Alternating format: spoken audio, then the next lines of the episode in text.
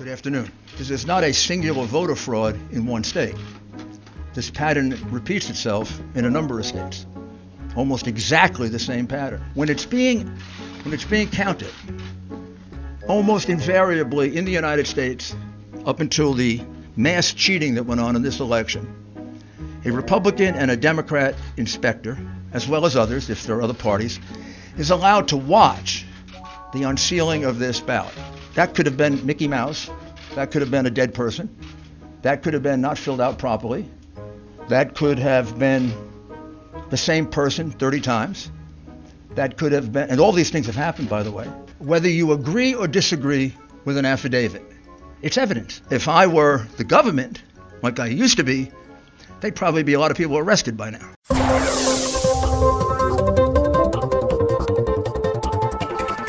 Pero muy buenas. Arrancamos otro programa más de punto y coma. Estamos acá en punto y coma sábado 21 del 11, penúltimo programa de lo que va a ser este año 2020 y le voy, lo voy a presentar a él. Muchos dicen que hace humor, muchos dicen que canta como Maluma, pero nosotros decimos que es nuestro compañero y gran periodista, el señor Tomás Cabral. Muchas gracias, Cinti. Sí, como dijiste, el penúltimo programa, ya este y otro más, y terminamos este año de punto y coma, ¿no? Exactamente, no me acuerdo ya cuando arrancamos exactamente, pero lo que, la cantidad de programas que hemos hecho, vamos a hacer una recopilación de, ¿te acordás de qué momento? También tenemos que mandarle un saludo a Maurito, el hombre de la producción que hoy no nos acompaña, el hombre de los números que bueno, que está en, en temas de estudios y le mandamos un saludo grande a Maurito, le deseamos muchos éxitos con esos estudios y esperemos tenerlo para el último programa de Punto y Como, una persona que se nos sumó en la mitad del camino, ¿viste? En la mitad del camino se nos sumó y bueno, hoy es parte del equipo, ¿no? Sí, sí, no- nos subió el caché también de todo el programa, eh, nos ayudó con la producción y todo, y hemos mejorado desde que llegó él. Y bueno, en el último programa también tenemos, a ver si sale, una sorpresa preparada, ¿no? Para que el último programa sea un especial, como ya dijiste, de recopilación o, o de refritos, como hacían ahí antes los programas de, sitcoms. Claro, eh, eh, como dirían muchos, programas de archivo, ¿no? Claro, no, no, no, pero antes las sitcoms de comedia tipo Friends o Los Simpsons tenían, claro, cada un, pro- ca- un programa por temporada era un programa de recuerdos nada más. y ese va a ser el programa que vamos a hacer la semana que viene. Exactamente, exactamente. Seguramente vamos a hacer algo así, como también los programas de archivos que te acordás de qué y te ponen, te ponchan ahí el archivo. Y bueno, vamos a recordar mucho, porque por punto y coma pasaron muchas personas y todavía queda gente por pasar. Pero ahora sí, nos vamos a Estados Unidos. Estados Unidos que está, aumentó el tema de muertos y números de, de contagiados, está complicada la cosa con el COVID, pero tenemos noticias políticas, ¿no? Exactamente, el COVID es un tema importante, pero en este caso, otro tema que puede ser un poco más peligroso si, si seguimos por esta línea. ¿Te acordás? Vamos a dar un poco más de contexto, pero Trump no aceptó todavía, todavía no le aceptó a la derrota de estas elecciones en las que ganó Biden con 306 votos electorales y Trump no me acuerdo cuánto, pero ya no pudo ganar porque se necesita 270 para llegar a ganar. Y eh, Trump no quiere aceptar esa derrota y salió, bueno, la semana pasada salió Pompeo, ¿te acordás que habíamos dicho? Que Sí. había dicho que iba a haber una suave transición, algo así, a un segundo mandato de Trump. O sea, no aceptando la derrota para nada. Y ahora seguimos con todo este circo, diría yo, de Rudolf Giuliani, que es el abogado de Trump, que culpa a Venezuela de supuesto fraude electoral de Estados Unidos. No, además también se hizo viral porque, pobre hombre, transpiraba y transpiraba, ¿no? Bueno, sí, la foto transpirando es una cosa ya eh, denigrante, pobre Rudolf Giuliani.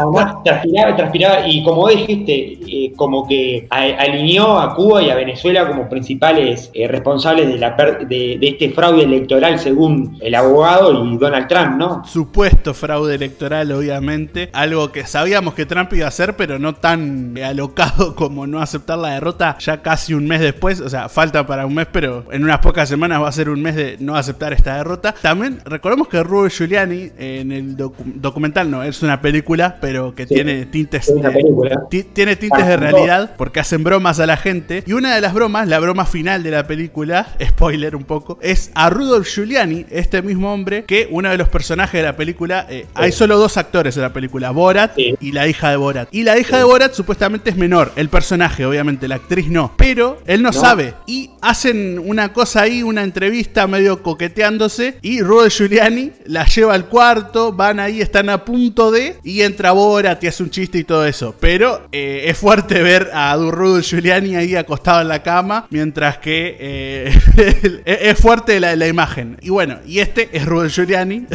así que ya tenemos un, buen panorama de lo que es él, que está diciendo todo esto de, que se van a convertir en Venezuela. Eh, una frase muy, muy, muy, repetida, ¿no? Vi eso que, como que hubo un cierto ataque, bueno, ya sabemos, a diferentes ideologías políticas y diferentes realidades que están pasando en otros lugares que que no, no, creo que tenga mucho que ver con, con la selección de Estados Unidos, ¿no? No, no, no, no tiene nada que ver con la selección de Estados Unidos. Y mira, la frase literal que dijo Robert Giuliani fue: Nos vamos a convertir en Venezuela. No podemos permitir que esto nos suceda. No podemos que permitir que estos delincuentes, porque eso es lo que son, le roben la elección al pueblo estadounidense. Eso afirmó Rudy Giuliani hablando de, Biden, o sea, tilando de, Del presidente electo. Sí, sí, al presidente electo nuevo Joe, Biden, tilándolo de, comunista, básicamente. Eh, algo que todos sabemos que Estados Unidos no, no, no tiene ni, ningún político comunista, pero para ellos eh, Joe Biden ya es la persona más socialista del mundo, ¿no? Pero bueno, estas son las locuras de los amigos de Trump, porque también vamos a dar un poco de esperanza. Trump está un poco solo en esto. Es, es él, Pompeo, Giuliani y unas pocas personas más. Porque, el partido no lo acompaña, sí, ¿no? no tiene tan, esa postura tan radical que tiene Trump de decir eh, todo esto es una corrupción y, me, hicieron una cama, ¿no? Exactamente. El partido republicano no, no lo apoya para nada. Es más, ya felicitaron a Joe Biden, ya está.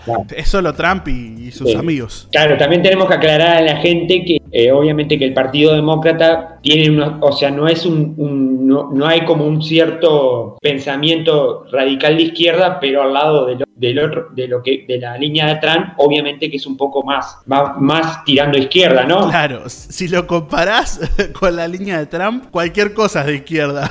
Eso, eso, es lo que tenemos que tener claro. Pero Joe Biden no, no sería el presidente más socialista del mundo. Eso, eso hay que No, no, obviamente que no. Obviamente que para aclarar que no sería como puede pasar en Cuba, como está, digo, está pasando en Cuba, está pasando en Venezuela, de tener un extremo así de ideológico en el poder. Bueno, y también eh, algo que tenemos que decir, otra vez Twitter y otra vez contra Trump, ¿no? Exactamente, bueno, no contra Trump porque es, es un procedimiento natural que hay que hacer, porque, bueno, aclarar también una cosa, eh, la cuenta oficial de arroba Donald Trump es de Trump. Esa cuenta sigue siendo de Trump. Esa cuenta se la pueden quitar porque es personal. Como todos sabemos, en todos los países hay cuentas de los presidentes o y también está la cuenta, eh, la cuenta institucional que es la cuenta eh, de la presidencia, ¿no? Exactamente. Y bueno, y esa cuenta de la presidencia que se llama, eh, creo que se sigue llamando por ahora, President Trump, arroba POTUS, que ese, ese arroba no se cambia, pero esa, esa cuenta se la van a entregar a Joe Biden porque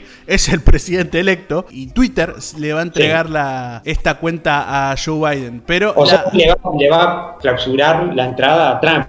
Oye, no, ya no va a poder entrar si no es el presidente. ¿Por qué tendría que entrar a la cuenta del gobierno? o sea, es algo, es ilegal incluso. Pero bueno, la, cuenta donde Trump dijo stop the count y todas las cosas que dijo sigue siendo de Trump. Así que eso. Y hablando de redes, qué traicioneras que son las redes, ¿no, Tomás? Qué traicioneros que son cuando vas bajando, ¿viste en el celular que va bajando en Instagram y sin querer le das like a algo? Para, porque es una, acá es algo que punto y coma creo que ya lo tenemos como asumido el tema de que nos hackearon las redes. Yo me acuerdo de, de varias figuras políticas y, públicas del Uruguay de que escribieron cosas en Twitter que después, por arte de magia, ellos no fueron y fue un hackeo o un posible hackeo pero ahora estamos hablando de una cuenta de Instagram. ¿Y qué cuenta de Instagram estamos hablando, Tomás? La cuenta Instagram del mismísimo Papa, del Papa Francisco, el, el Papa argentino, que ya está hace años ahí en el Vaticano. Claro, la- de- digamos la cuenta del Vaticano, donde está el Papa Francisco, Sí. una cuenta que, bueno, como todos sabemos, es una cuenta religiosa, que, bueno, que trata de difundir un poco las actividades, el tema de Dios, pero ¿con quién está involucrada esa cuenta ahora? ¿Qué pasó? Bueno, ya es recurrente igual lo de nos hackearon la cuenta, ¿no? Porque ahora eh, se ve que el Papa estaba viendo ahí Instagram y sin querer le dio La. Lupita, ¿no? capaz que la Lupita, ¿no? Eh, ahí va, estaba la lupita y le apareció la cuenta de Nata Gata. ¿Quién es Eh, Nata Gata? Que es una, mo- que es, un- es una persona creyente, que Sí. un monasterio. Es una misionera que va, que anda por ahí por África entregando la palabra de Dios. Pero No, perdón, no queremos, no queremos faltar respeto a nadie, pero hay que verlo un poco humor. ¿Pero qué es? Díganos, porque la verdad es que capaz que no la conoce. Además, no tiene nada que ver con el Vaticano y no tiene nada que ver con Europa. No, no, es una modelo brasilera que, bueno, puso una Muy foto, bonita, por lo que vi, es muy bonita. una foto, sí, de, de su Porque trabajo. colegial, ¿no? Una Era como fo- colegial. Exactamente, una foto vestida de colegiala, eh, haciendo su trabajo porque es modelo. Y eh, en los likes, eh, unos periodistas investigaron y encontraron un like del Papa. En esa foto de esa modelo vestida de colegiala. Muy polémico, la le canta en Brasil, decime que se siente y, y él le está dando like a una brasilera. No, no, es tremendo. No, no, sí. Y bueno, pero se sigue la sangre latina, ¿no? Del Papa, eh, Brasil. eso, eso es lo importante. Y- Sí, además se armó toda una polémica porque, bueno, el mismo Vaticano, yo no sé cómo, eh, no sé cómo se maneja esa cuenta, porque sé que las, las cuentas, estábamos hablando fuera del aire, en Twitter la cuenta, bueno, eh, creo que por lo- no, no, no me he fijado ahora, pero me voy a fijar, creo que por lo menos se seguían a ellos mismos, eh, se seguían a ellos mismos en diferentes idiomas, y además es una cuenta religiosa que debe tener un, un cierto carácter y un- de, de manejo. No sé si la maneja solo Francisco, se la maneja alguien. No. Lo que sí es que el Vaticano mandó a investigar porque de- desconocen de que ese live haya salido de esa cuenta, ¿no? Claro, eh, supuestamente no siguen a nadie más que no sean eh, cuentas del Vaticano. Por eso también es raro. Igual lo de la. Claro, mira, a ver, acá estoy en la página de Twitter, en la cuenta, perdón, de Twitter del Vaticano de Papa Francisco, que tiene casi, eh, tiene 18 millones y medio de seguidores, y las ocho cuentas que, se, que tienen, es como te decía, es el Papa Francisco en diferentes idiomas. Claro. Tenemos incluso, hay una en árabe, hay una en francés, hay una en alemán, Me parece raro en árabe porque no sabía que en esos lugares eran No, no, tiene- cristianos. como que no, no sé si en esos lugares predomina, no, predomina católica, por lo que tengo entendido, pero como que ellos tienen cuentas para que, bueno, todas y todos puedan ir a, a ver el mensaje, porque viste que a veces, yo que sé, un alemán, un, digo, un- capaz que un alemán no tiene por qué saber español o, o no tiene por qué saber inglés, no sé, por decirte, puede pasar un X caso. Sí, sí. Entonces está, pero fue raro y, y- y fue levantado por una agencia de noticias. Además, la foto la pueden googlear. eh, obviamente ella estaba haciendo su trabajo y estaba muy, era una foto muy voluptuosa. Una mujer muy voluptuosa en una posición sexy, ¿no? Sí, sí, una foto que todos en Instagram vemos. eh, Va, depende de las cuentas que sigan, ¿no? Pero eh, la teoría de la lupita que vos habías dicho es muy buena. Yo ya, ya me lo imagino al Papa, digo, eh, dándole like tranquilamente y teniendo que inventar todo esto de, de investigar.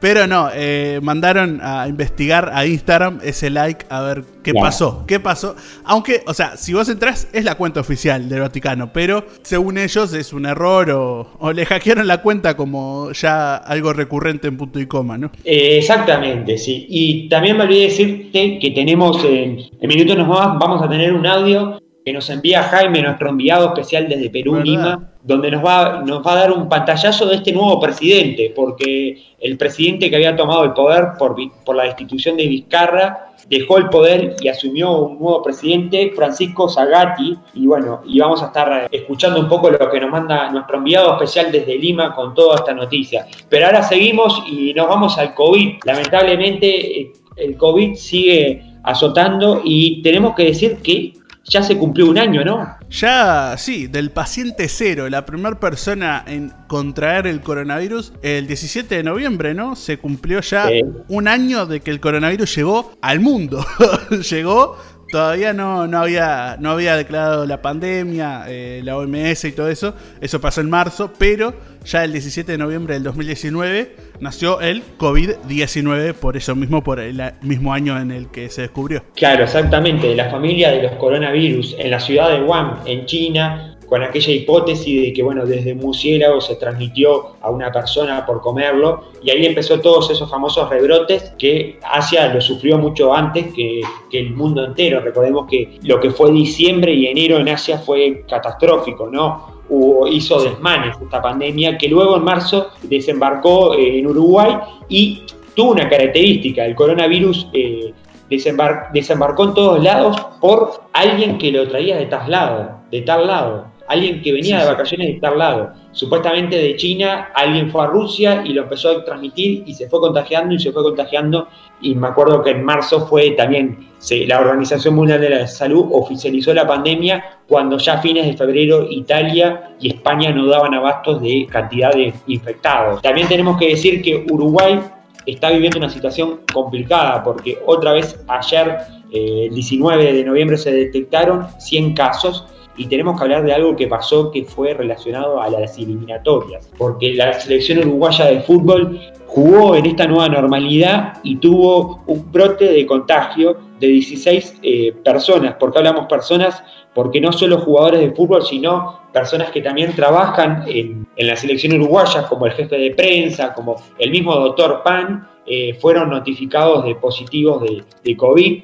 También dio casualidad que algunos jugadores eh, acá dieron negativo y cuando llegaron a sus respectivos clubes, dieron, eh, si les hicieron test y dieron positivos, el caso de el faraón Diego Godín, capitán de la selección, y de Lucas Torreira del Atlético de Madrid. También esto puso mucho en duda a los clubes europeos cuestionando bueno, el, protocolo que eh, aplicó la selección uruguaya. El Atlético Madrid manifestó su enojo porque tres jugadores, eh, dos jugadores, hablamos de Luis Suárez, nueve del Atlético Madrid, y de Lucas Torreira, eh, fueron los dos contagiados.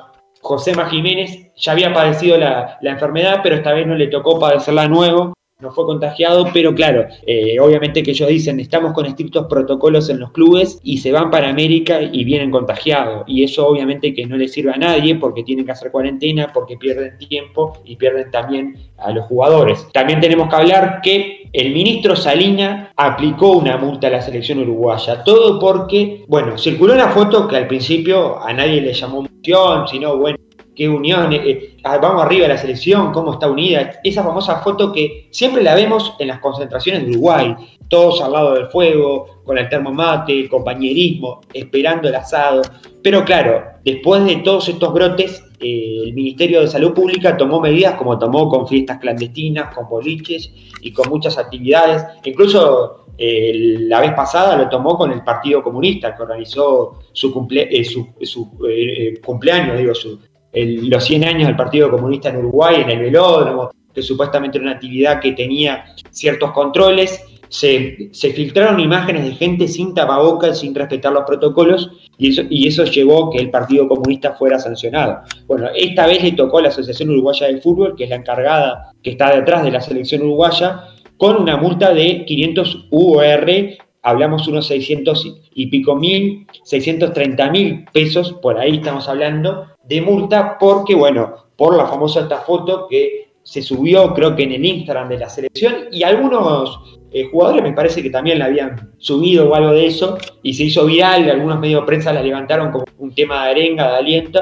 y terminó después este famoso rebrote que hubo de 16 personas contagiadas de la selección uruguaya. El faraón y capitán de la selección, Diego Godín, se molestó con eh, el ministro Salinas, Daniel Salinas, diciendo de que, bueno, que cómo iban a juzgar por una foto, no sé qué opinamos Tomás, por una foto, cómo iban a juzgar si se estaban cumpliendo a rajatabla los protocolos. Pasa que el Papa también le dio like a esa foto. Por eso. el Papa le, dio like a todo ahora. El, like el Papa le está dando like a todas las fotos. No, pero sí, igual no sabemos qué, o sea, por la foto es difícil jugar, pero no sabemos qué pasó en la intimidad, si usaban mascarillas todo el tiempo, si respetaban eh, darse codazos en vez de besos y todo eso no, no lo vamos a saber nunca. Pero. Claro, porque no, tendríamos que hacer un gran hermano de los jugadores. Claro, no, todo el tiempo grabándolos sería muy cómodo ya. Claro, exactamente. Según Ignacio Alonso, presidente de la AUF, eh, el complejo celeste había se había, habían implementado protocolos, incluso en las habitaciones habían como separaciones entre las camas de cada jugador para que, bueno, no estuvieran como amontonados o como pegados por el tema de los famosos eh, eh, contagios, digo, que se podían eh, prever contagios o, y también los protocolos que se tienen que cumplir. Por suerte tenemos que destacar que el maestro Oscar Washington Tavares eh, hasta ahora no ha tenido, no ha padecido la enfermedad, que era una de las personas, bueno, además Diego, que tiene, que cuenta la selección. Sabemos que la mayoría de los jugadores, prácticamente casi todos, eh, son asintomáticos, algunos tienen algunos pequeños síntomas, pero sabemos que están bien, están en burbujas sanitarias, eh, digo, por respecto al que son, son, positivos, obviamente que tienen que estar cumpliendo la cuarentena. Creo que por ahí llegaría lo de la noticia eh, reiterar también que es necesario que nos cuidemos entre todos. El otro día hubo un mensaje de Salinas eh, en, la cuenta oficial de Twitter del Ministerio de Salud Pública donde el mismo Salinas decía, te hablo como padre de dos adolescentes, eh, un mensaje a los adolescentes y a los jóvenes que, bueno, mermemos la junta, las juntadas entre jóvenes, bueno, achiquemos, tratemos de no juntarnos entre muchos, no aglomerarnos. Si nos vamos a juntar con alguien, bueno, saber previo dónde estuvo esa persona, si esa persona está bien de salud, eso también, eh, eh, también es bueno saberlo. Y también me he enterado de que como no se cumplen protocolos en estos lugares con la, medicina o lugares estrictos, sé que hay eh, nosocomios y lugares que tampoco se están cumpliendo los protocolos y hay gente que está molesta. Eso lo vi por las redes, lo vi por las redes y sé que hay gente que está molesta porque hay cierto eh, lugares médicos que a veces no cumplen con los protocolos. Eso es lo que dice la gente. No sé qué opinas vos, Tomás. No, eso no, no sé la verdad porque hace tiempo, desde los 18 años que no entro en un hospital, eh, es raro, pero bueno. Vamos a aclarar que no tenés 68. no, tengo, tengo 22 igual, eh. pasó, pasó bastante de los 18 ya. Pero eh, vamos a dar un poco de luz también, porque una, unas mini noticias nada más, que el CASMU reservó dosis de la vacuna Exactamente. Sputnik 5 contra el coronavirus, así que por lo menos... La vacuna rusa, ¿no? La vacuna rusa, tenemos ya reservadas dosis de la vacuna rusa y también otra noticia aparte, que creo que de esta vacuna se había reservado antes, creo que eh, la calle había hecho un trato, no me acuerdo, pero con la... Eh, un laboratorio de Estados Unidos, ¿no? Sí, Pfizer descubrió también que tenían eh, una efectividad mayor a la que ellos esperaban y eso acelera el proceso y puede llegar a, estar en diciembre. Así que hay esperanza al final del túnel. Por la emergencia sanitaria que hay en Estados Unidos, ¿no? Se debe a que, bueno, Pfizer se adelantó por un tema de que, bueno, en Estados Unidos está complicada la cosa, hubo aumentos y rebrotes de casos y, mucha gente fallecida y creo que también por eso que se, disparó la alerta, ¿no? Sí, sí, pero la efectividad es algo que le salió nada más y, y, es algo que por suerte es más efectiva y se acelera el proceso y es algo muy bueno y vamos a esperar a ver si en diciembre ya se puede salir un poco de esta pandemia mundial. Exactamente, sí, sí, es complicado. Bueno, hay como ciertas hipótesis que nos se podría estar volviendo a la, a la normalidad anterior. Eh, son ciertas cosas que, bueno, que se están, se están como manejando, todavía no se sabe. Igual, para mí, la normalidad anterior no va a volver nunca más, ¿eh? Porque el tapaboca... No, pero en el sentido de volver a juntarse, abrazarse, darse besos y a no usar tapaboca. Eso es algo que se está manejando para 2023, entre 2022, a fines de 2022 y 2023 que se cree que como que ya estaría controlado los focos. Pero va a haber gente que va a seguir usando tapaboca y eso. Y además... Ah, sí, obvio, pero también, bueno, eh, para decirlo, hay otras pandemias que, bueno, recién ahora en, en, África creo que la malaria está controlada. Y la malaria fue una pandemia que también atacó no atacó pero No, era tan fácil de contagiar como el coronavirus. no era tan fácil de contagiar, pero también atacó muy fuertemente a, países muy pobres y, atacó a Brasil en su momento también. O sea, a países tropicales y en algunos contextos muy pobres que sufrieron mucho. Y recién ahora en África se ha controlado el tema de, de la malaria. O sea, yo tengo la misma fe que con el coronavirus o COVID-19, como lo prefieren llamar, pase lo mismo. Ahora sí, no tenemos que volver a Montevideo eh, pleno centro de Montevideo.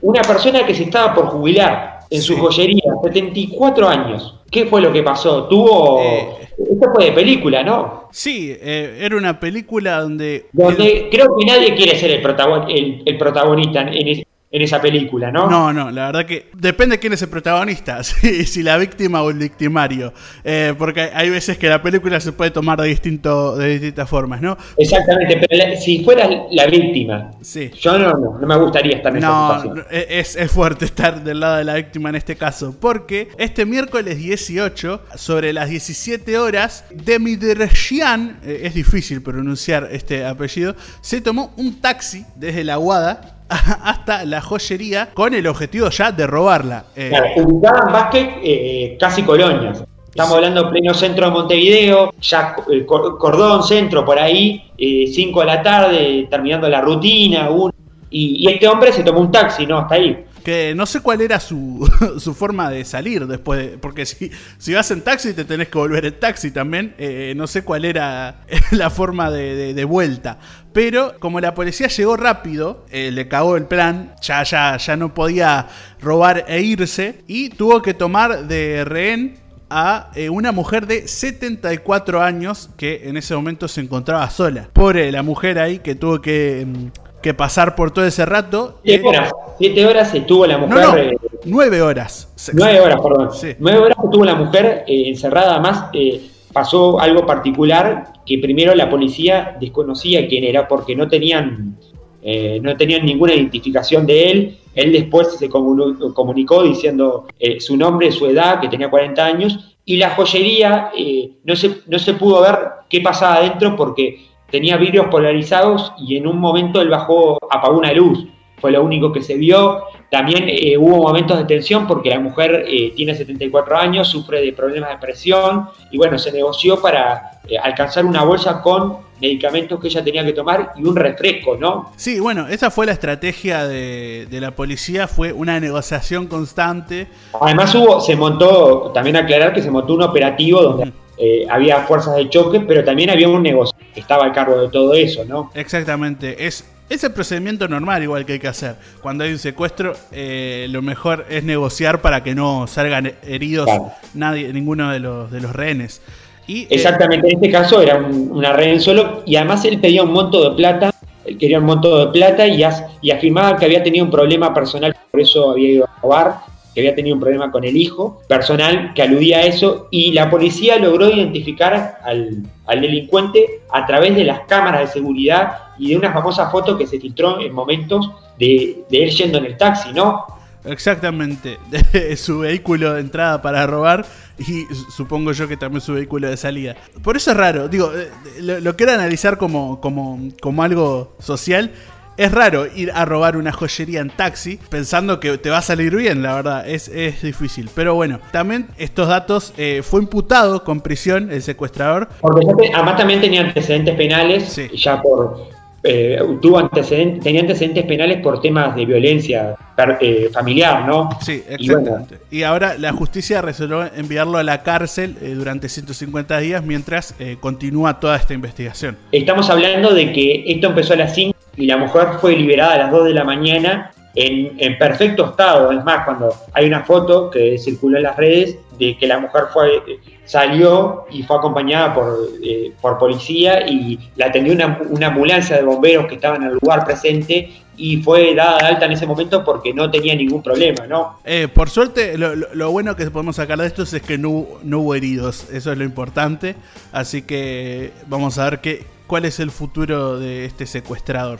Sí, además también eh, se hicieron presentes autoridades, entre ellas la, fiscal del caso, el, jefe de policía y el ministro del Interior, Jorge Larrañaga, donde al otro día hizo una conferencia de prensa, bueno, eh, contando un poco los hechos, lo que había pasado y también diciendo que la que no se trata solo de disparar, sino de actuar de buena manera para que, bueno, no, no pasara mayores esto. Y la verdad que no pasó mayores, sí se vivieron momentos de tensión, porque obviamente que la mujer estuvo secuestrada de las, de las 17 horas hasta las 2 de la mañana en, ese local que por muchos momentos, incluso al principio, no se sabía quién era el ladrón y después no se sabía qué pasaba. Incluso hubo un momento donde se apagó una luz que no, bueno, eh, no se sabía qué podía estar pasando. Si, lo único que supimos es que la mujer después manifestó de que recibió amenazas de él, pero nunca una agresión física, ¿no? No, no, no. Eso, eso es lo bueno que podemos sacar de esto. No, hubo agresión física, pero sí fue muy tenso porque duró nueve horas y además todo, toda la fuerza policial esperando afuera de la joyería, toda la gente que pasaba, porque era una zona muy transitada también. Claro. Eh, además hasta altas horas y bueno, y minuto a minuto también, viendo cómo, cómo comunicarse y negociar con él y bueno, como también decían muchos especialistas, hay que jugar la psicológica. Bueno, hay que cansar, sacarle la euforia a esa persona y bueno, tratar de bajarla y tranquilizar para bueno, poder negociar de alguna manera que se entregue, ¿no? Sí, sí, así funcionan los, eh, los secuestradores, los negociadores en, esas... Eh, también recomiendo la película de El robo del siglo. Acá si quieren una persona que, que les recomiende película, estamos hablando con él, ¿no? bueno, pero El robo del siglo, que es una película basada en un hecho real, que fue el robo al Banco Río en Argentina, donde robaron mucha plata, usaron este, este método sabiendo que robando un, banco de, forma así de, robar por, por atrás de las paredes, rompiendo paredes y, rompiendo, y sacando la plata de, de, las cajas fuertes. Y además un robo con rehenes a la vez, no había un protocolo para los dos a la vez. Y ellos hicieron eh, rehenes y el robo ese eh, con un túnel abajo, todo muy producido, todo. Eh, y le salió muy bien y robaron un montón de plata. Muy buena esa película, con Franchella y Diego Peretti. Exactamente, basadas en hechos reales. Pero bueno, nos tenemos que ir a. El tiempo es traicionero, nos tenemos que ir a pequeño corte porque la invitada ya me está. La tenemos ahí para hablar con ella, ya la vamos a presentar. Hoy tenemos una invitada de lujo, también es una amiga que, bueno, vamos a hablar de diferentes temas relacionados a la innovación. Nos vamos a un pequeño corte en este penúltimo programa que tenemos, como siempre, en punto y coma. Nos queda mucho punto y coma porque también nos vamos a tomar un avión y a ir a Lima para ver qué está pasando en Lima. Así que quédate, te vamos a recordar las redes. Ya volvemos. Te damos la noticia y vos la interpretás como quieras. Punto y coma. Toda la información de la semana en un ratito. Seguinos en Twitter, arroba punto y coma uy. Se nos va el programa, último, el penúltimo programa de Punto y Coma. Tuvimos una columna que la vamos a subir a la semana porque la verdad, no sé Tomás qué opinás, pero tremenda columna. Quiero agradecer en especial porque es una amiga y es una persona que la verdad que siempre tengo el gusto de aprender e intercambiar ideas. Y es, como ella después lo dice en la columna, nos conocimos en un evento que se llamó LUC, Semana de la Innovación, eh, capaz algunos los conocen, otros no, pero tuve la, oportunidad de intercambiar ideas con ella y bueno, tuvimos pila puntos en común y cosas que he aprendido a lo largo del tiempo. Y la otra vez tuvimos la posibilidad de sentarnos a tomar un café en el centro y hablar de un poco de pila de cosas. Y le dije, ¿por qué no te venís al programa, eh, una, a una columna? Ella se dedica a esto. Y bueno, Salió tremenda columna. No sé qué opinas, Tomás. La mejor columna de punto y coma hasta ahora, con, respeto a todas las otras columnas que estuvieron muy bien, la de nutrición en realidad, y, los aportes de Jaime, pero esta columna sobrepasó los límites de las columnas de punto y coma, así que la vamos a subir aparte al correr de la semana. Exactamente, sí, exactamente. Y ahora nos tenemos que despedir porque el tiempo es traicionero y porque también Jaime, nuestro enviado especial, nuestro informante que tenemos en Lima, Perú, sobre todo la situación que está pasando, un desfiladero de presidentes, una crisis social, manifestación, COVID y todo, pero él nos va a dar un pantallazo en estos cuatro minutos eh, sobre realmente cuál es la situación que está viviendo Lima y Perú con las nuevas autoridades. Nos vamos a despedir y vamos con ese audio. ¿Te parece, Tomás? Antes de cerrar, eh, primero, obviamente, estaba más decir que queremos agradecer a Jaime esta vez no lo pudimos tener en vivo por un tema de tiempo y de logística. Sabemos que en Perú hay una diferencia de dos horas. Y bueno, eh, queremos agradecerles porque él eh, nos brindó esta información y también agradecerle a Romina, agradecerle a Mauro que hoy no pudo estar, pero que fue parte de, de esta producción como siempre. Y bueno, y nos esperamos en el último programa, que ahora le voy a dejar el cierre a Tomás, ¿no? Exactamente. Bueno, en realidad ahora se transformó en el antes de penúltimo, pero eh, lo de la columna va a ser un caso especial, pero este es el penúltimo programa. Eh, nos pueden seguir en Spotify, nos pueden seguir en Anchor.fm, nos pueden seguir en Google Podcast, nos pueden seguir en Twitter, donde va a haber recortes de eh, esta columna y de muchas otras cosas más. Los dejo con el audio de Jaime y nos vemos la semana que viene cuando vamos más. Punto y coma.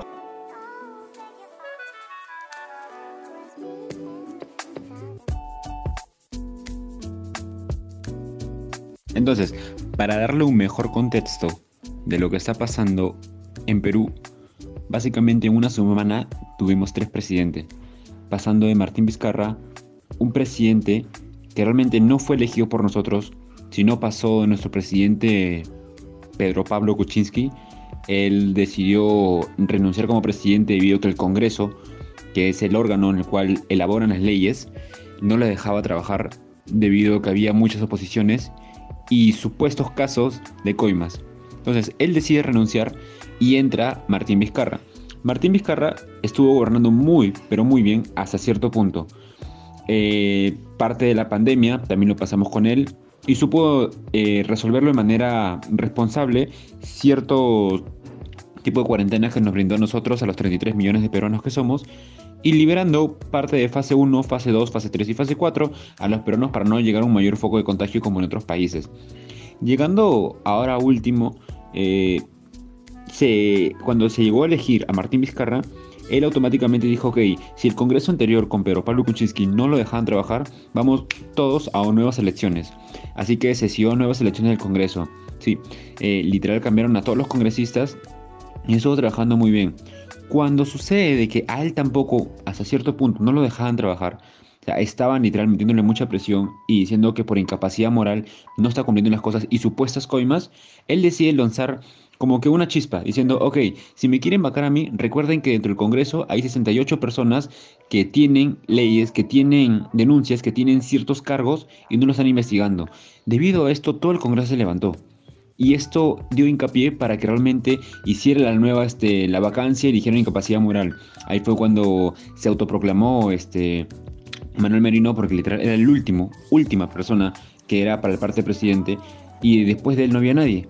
Entonces, él es una persona, Merino, que no tenía estudios, solamente tenía estudios secundarios. Tenía primario y secundario, y ahí quedó, nada técnico ni nada universitario. El pueblo pero no estaba muy, muy, muy reprimido por eso. Entonces, una vez pasado esto, él no decide salir de la, de la banca presidencial, por nada, al contrario, fueron cinco días que él estuvo presente como presidente, pero el pueblo se levantó, todo el pueblo salió, salió a reclamar, a protestar, por qué motivos suceden todas estas cosas. Eh, se llega a lograr el cambio de presidente cuando él renuncia porque empezaron a renunciar ministros. Empezaron a renunciar así, así, pero abruptamente.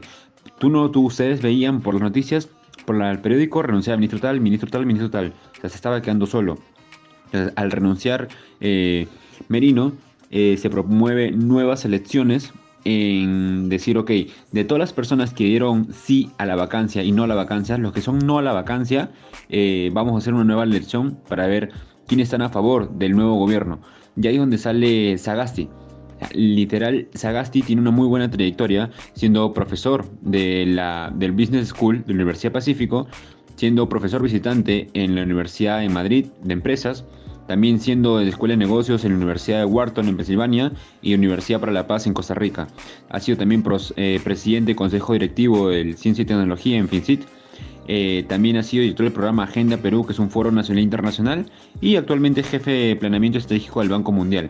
Y así como esto, ha sido más trayectorias que tiene. Entonces nosotros, eh, teniendo una gran diferencia de alguien que no ha tenido estudios técnicos o superiores como Merino, decimos, ok, volvemos a confiar la trayectoria con Sagasti para saber, él actualmente es ingeniero industrial, ha tenido maestría en la Universidad de Pensilvania y un PhD también en la Universidad de Pensilvania. Ha tenido varios premios y reconocimientos y también la publicación de más de 25 libros y 150 artículos académicos. Sentimos un gran alivio porque sabemos que el Perú está en buenas manos. Veamos qué sucede de aquí en adelante porque esto es aún muy incierto. Aún falta la inspección de los congresistas que estaban, eh, que no se pueden investigar debido a que las leyes no, no, permiten que mientras estés haciendo el cargo eh, te investiguen por cualquier tipo de ley que estés incumpliendo. Así que veamos qué es lo que está pasando. Mientras tanto, el Perú se está recuperando. Eh, lamentablemente hubo dos personas muertas dentro de las, de las huelgas y la coyuntura que estaba pasando. Eso ha sido por el momento todo lo que pasa en Perú y cualquier duda o consulta estamos aquí para poder resolverlo. Muchas gracias.